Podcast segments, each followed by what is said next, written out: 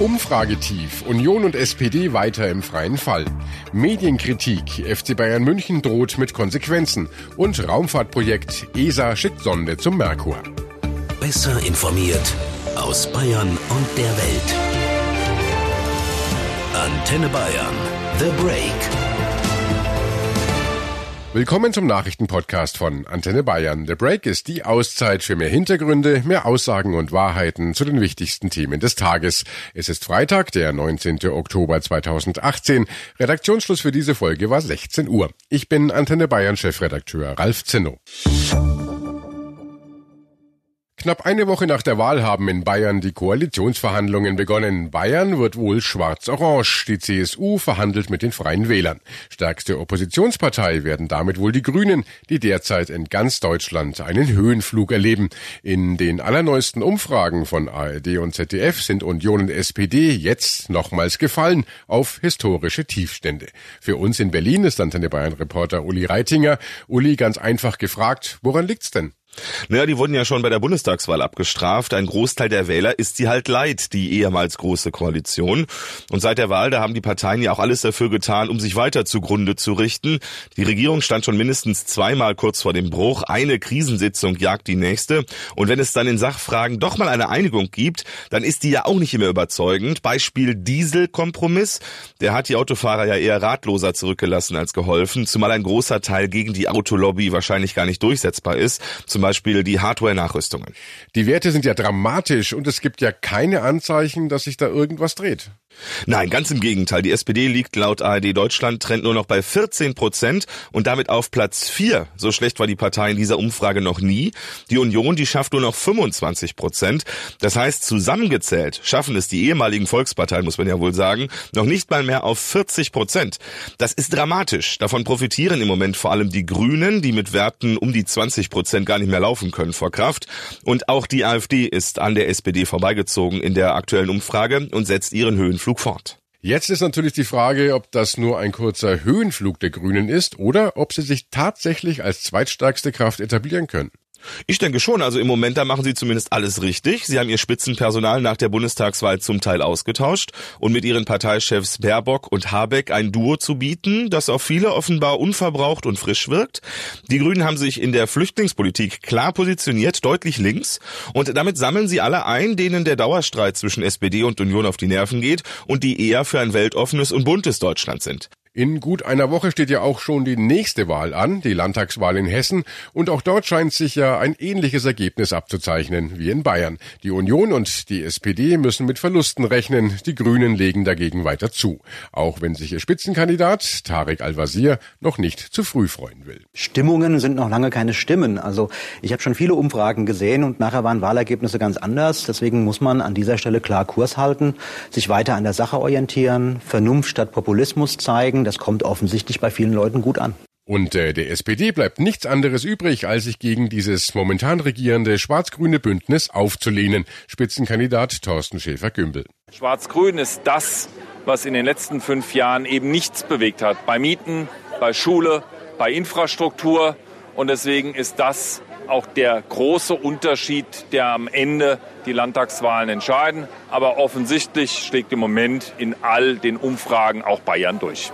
Klingt ein bisschen, als ob jetzt schon nach Ausreden gesucht wird, denn der Trend in Bayern ist wie in Hessen, wie auch im aktuellen Deutschland-Trend. Deshalb nochmal zurück zu Uli Reitinger nach Berlin. Uli, wenn sich das in Hessen bestätigt, also die Union und die SPD verlieren dramatisch, gibt's dann die große Rücktrittswelle auch in Berlin? Das kann ich mir nicht vorstellen. Erstmal sind Union und SPD nicht gerade mit Spitzenpersonal gesegnet, das dann übernehmen könnte. Und Neuwahlen scheuen Schwarz-Rot natürlich wie der Teufel das Weihwasser bei diesen Umfragewerten. In Hessen, da werden mittlerweile abenteuerliche mögliche Koalitionen diskutiert. CDU-Ministerpräsident Volker Bouffier sagte gestern im Zweiten, am Ende kommt dann noch Grün, Rot, Rot oder was auch immer raus. Das kann für unser Land nicht richtig sein. Grün, Rot, Rot, also ein Bündnis aus Grünen, SPD und Linken mit einem grünen Ministerpräsidenten Tarek Al-Wazir an der Spitze. Das ist mittlerweile durchaus denkbar. Es bleibt also spannend. Auch deshalb hoffen wir in einer Woche auf eine ähnlich hohe Wahlbeteiligung wie zuletzt in Bayern. Denn die Hessen haben am 28. Oktober auch die Zukunft der Bundesregierung in der Hand. Ich glaube, es ist ein wichtiger Tag heute für den FC Bayern, weil wir Ihnen mitteilen möchten, dass wir uns das ab sofort nicht mehr gefallen lassen. Der FC Bayern München hat den Schuldigen für die sportliche Krise gefunden. Es sind die Medien. Nicht alle, aber einige von ihnen. Nochmal Vorstandschef Karl-Heinz Rummenigge. Man scheint sich überhaupt keine Gedanken mehr zu machen über Werte wie Würde und Anstand. Polemik scheint keine Grenzen mehr zu kennen. Das gilt für Medien, das gilt auch für Experten und das gilt vor allen Dingen auch für Experten, die mal bei diesem Club Fußball gespielt haben. Gemeint sind hier wohl auch Stefan Effenberg und Lothar Matthäus. Aber muss sich ein Verein im Profigeschäft das nicht auch gefallen lassen? Möchte vielleicht in diesem Zusammenhang mal daran erinnern an Artikel 1 des Grundgesetzes. Da heißt, die Würde des Menschen ist unantastbar. Das mag man ja prinzipiell unterschreiben, doch mit seinem heutigen Rundumschlag und der Androhung von juristischen Schritten ist der FC Bayern etwas übers Ziel hinausgeschossen. Sollte man doch selbst erstmal diesem Anspruch gerecht werden, bevor man andere an den Pranger stellt. Ein Kommentar dazu von Antenne Bayern Sportchef Carsten Wellert. Wäre ich Spieler des FC Bayern, wäre ich heute unglaublich stolz auf meinen Arbeitgeber. Mit breitestmöglicher Brust stellen sich die Bosse hin und sagen, lasst unsere Spieler in Ruhe, sonst bekommt ihr es mit uns zu tun. Jetzt bin ich aber kein Spieler, sondern auf der anderen Seite bei den Medien. Natürlich hat der FC Bayern bei einigen Dingen recht. Ja, falsche Berichterstattung soll es nicht geben und muss sich ein Verein auch nicht gefallen lassen. Und vielleicht sollten wir wirklich darüber nachdenken, wie wir miteinander umgehen. Vielleicht malen wir wirklich zu viel schwarz-weiß. Nach Erfolgen wird alles hochgejubelt, nach Niederlagen alles niedergemacht. Fußballer und Trainer sind heute unsere Helden, einen Tag später die Loser, die versagt haben. Aber ist das der Fußball? Wohl eher unsere Gesellschaft. Heute zählt nicht mehr das, was gestern geleistet wurde, es zählt nur noch der Moment.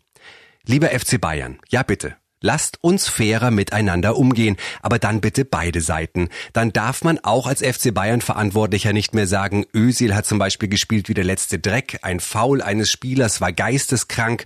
Auch namentlich die Sportreporter und deren Arbeit an den Pranger zu stellen, ist nicht der faire Umgang, den der FC Bayern einfordert. Und vor allem, es darf nicht dazu kommen, dass man nicht mehr sagen oder schreiben darf, was man denkt, weil man Angst vor einer Klage haben muss. Wir haben Gott sei Dank Meinungs- und Pressefreiheit.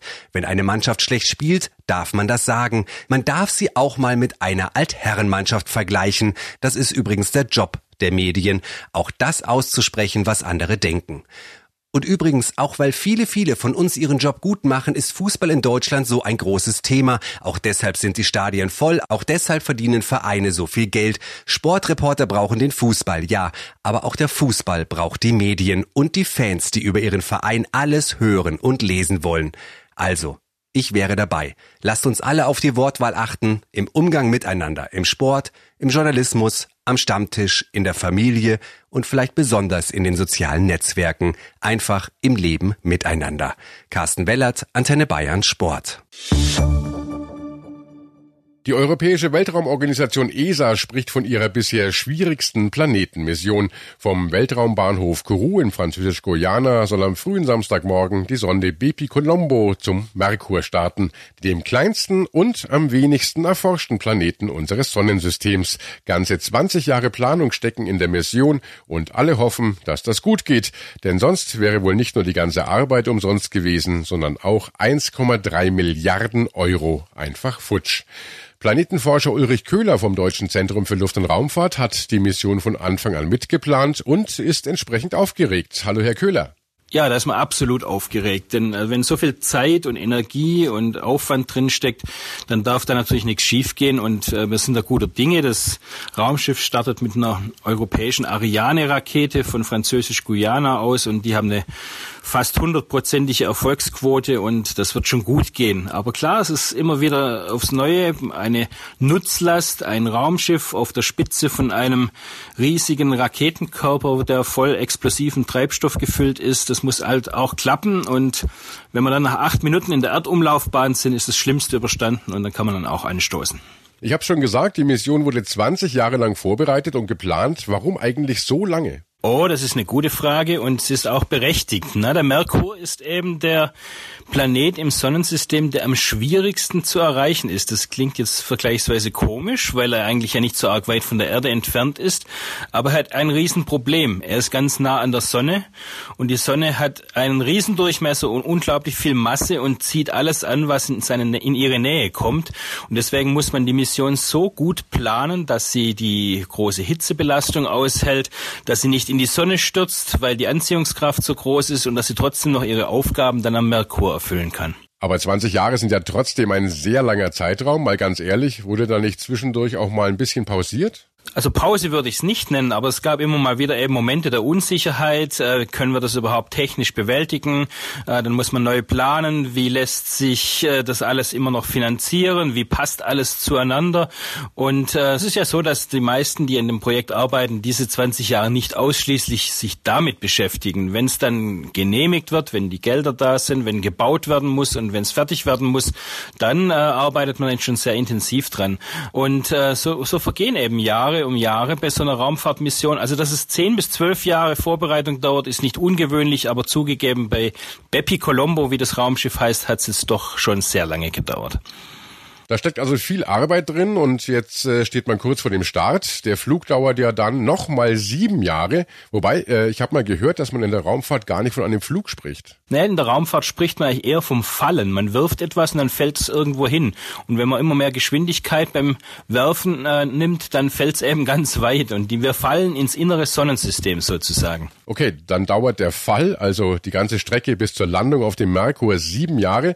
Das ist ja auch ganz schön lang. Das stimmt. Und wir fliegen in diesen sieben Jahren erstmal an der Erde nochmal vorbei, also wir umrunden die Sonne, dann fliegen wir zweimal an der Venus vorbei und dann fünfmal am Merkur vorbei. Und der Grund ist ganz einfach, wenn ich jetzt direkt auf dem Weg zum Merkur auf geradem Weg hinfliegen würde, dann würde ich einfach so viel Treibstoff, also Energie brauchen, um das Raumschiff dann, wenn ich gerade am Merkur bin, abbremsen zu können, damit es dort in eine Umlaufbahn kommt, denn sonst kommt die böse Sonne und frisst mir mein Raumschiff und weg ist es. Verstehe. Und mit welcher Geschwindigkeit ist die Sonne dann unterwegs? Ja, das weiß ich jetzt nicht auswendig, aber es dürfte so etwa 30 Kilometer pro Sekunde dann sein. Und das ist natürlich schon recht ordentlich. Das ist so, also München, Augsburg in zwei Sekunden.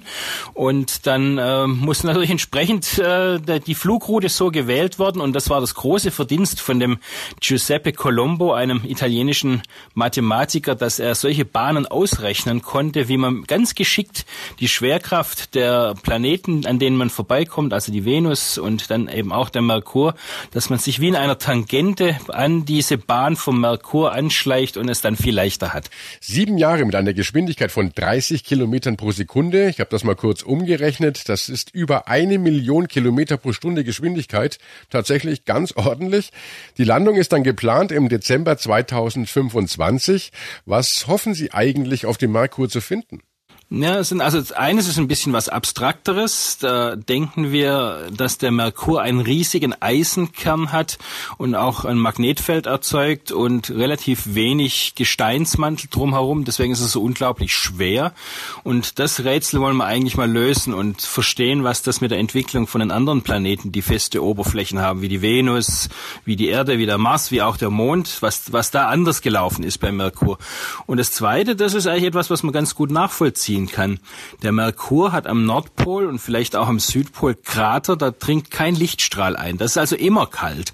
Und es gibt Radarbeobachtungen, die sagen, dort könnte tatsächlich Eis vorhanden sein. Und das wäre irgendwie dann schon irre, wenn man das nachweisen könnte, dass auf der einen Seite so nah an der Sonne riesige Tem äh, Hitze herrscht und ganz hohe Temperaturen, aber im Nordpol hat es Krater, in denen man Schlittschuh laufen könnte.